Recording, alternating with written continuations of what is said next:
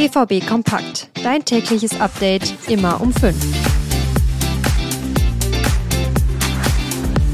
Der 3 zu 0 Sieg gegen Darmstadt am Wochenende, der hat Dortmund mal so richtig gut getan.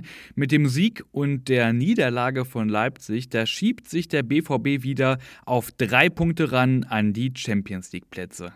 Und die neuen Jaden Sancho und Ian Marzen, die haben gegen Darmstadt direkt mal gezeigt, was sie drauf haben. Ist also alles super beim BVB? Nein, bei weitem nicht. Und das sage nicht nur ich, sondern auch mein Kollege Jürgen Kors. Der war gegen Darmstadt am Samstag im Stadion und hat das Spiel aus nächster Nähe mitverfolgt. Mit ihm gemeinsam analysieren wir in dieser Ausgabe BVB Kompakt nochmal in aller Ausführlichkeit das Darmstadt-Spiel und wir sprechen darüber, was der BVB in den nächsten Wochen noch verbessern muss. Also direkt los. Ich bin Luca Bedinkasa. Schön, dass ihr dabei seid. Drei Punkte, nicht mehr und nicht weniger. Das waren die Worte von Edin Terzic nach dem Spiel gegen Darmstadt.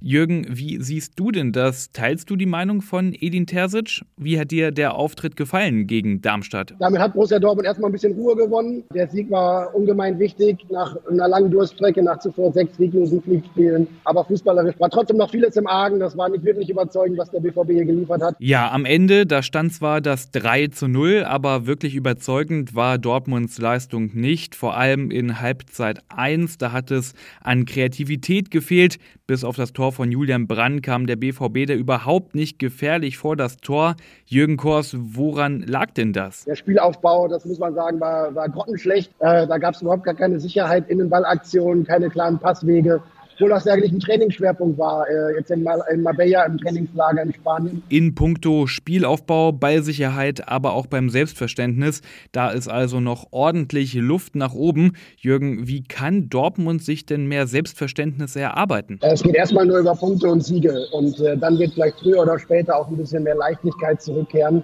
Ähm, aber äh, das muss sich der BVB erarbeiten im Training. Äh, und dann muss Trainer Edin Terzic zusammen mit seinen neuen Co-Trainer Nuri Stein, Sven Bender zeigen, dass die da Zugriff haben auf die Mannschaft, dass die Abläufe im Training eingearbeitet werden und verinnerlicht werden, um sie dann auch im Spiel zu zeigen. Wie gesagt, die nächsten Gegner kommen alle aus dem untersten Tabellendrittel und da wird der BVB gefordert sein, eben auch mit spielerischen Qualitäten zu punkten. Und die kommenden Gegner in der Bundesliga, die heißen Köln, Bochum und Heidenheim. Das sind also alles Mannschaften aus dem unteren Tabellendrittel. Ein Selbstläufer wird das aber, glaube ich, in keinem dieser nächsten drei Spiele, denn Dortmund steht ja nach wie vor doll unter Druck. Wenn man da patzt, zum Beispiel gegen Bochum oder auch gegen Köln, dann ist das schon wieder eine kleine Krise, denn der BVB, der ist praktisch zum Siegen verdammt, wenn man denn dranbleiben will an den Champions League Plätzen. Ein bisschen entgegenkommen, da dürfte Terzic jetzt, dass erstmal keine englischen Wochen einstehen. Da ist also dann unter der Woche genügend Zeit im Training, die Abläufe zu verbessern. Und dann müssen wir noch reden über Jaden Sancho. Der hat ja nur ein paar Stunden nach seiner Verpflichtung direkt das 2 zu 0 vorbereitet. Marco Reus hat da vollstreckt. Und Jürgen Kors, ich hatte den Eindruck, dass da auch in Darmstadt immer so ein kleines Raunen durchs Stadion gegangen ist, wenn Sancho dann am Ball war. Hast du das auch so wahrgenommen? Ja, das war tatsächlich schon ein bisschen so zu spüren. Ähm, dass eigentlich bei jeder Aktion, bei jedem Ballbesitz viele Leute darauf schauen, was macht er jetzt? Geht er ins Dribbling, passt er, traut er sich was zu, geht er ins 1 gegen 1 oder bricht er nochmal ab?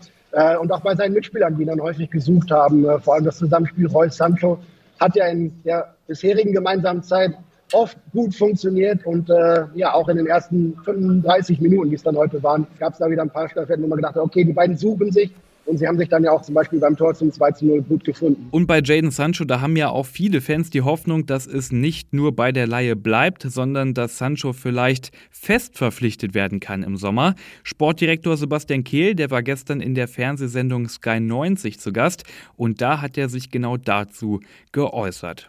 Kehl, der hat dem Ganzen zwar keinen Riegel vorgeschoben, aber er hat eben auch gesagt, dass es mit einer Verpflichtung im Sommer sehr, sehr schwer werden dürfte, wenn sich Sancho so entwickelt, wie er hofft. Denn dann gäbe es andere Interessenten, sagte Kehl. Ich würde sagen, wir warten erstmal ab. Was anderes bleibt uns ja auch nicht übrig. Aber am Ende, da kommt es natürlich auch auf den Spieler an. Und Sancho, der hat ja immer betont, dass er sich in Dortmund sehr wohl fühlt. Und wenn man ihn so zuschaut beim Spielen oder auch bei der Vorstellung, da hatte er immer ein Lächeln auf den Lippen. Sancho, der kann also gern weitermachen mit den Vorlagen und natürlich auch mit dem ein oder anderen Tor. Die ganze Mannschaft aber, die muss sich in den nächsten Wochen noch deutlich steigern.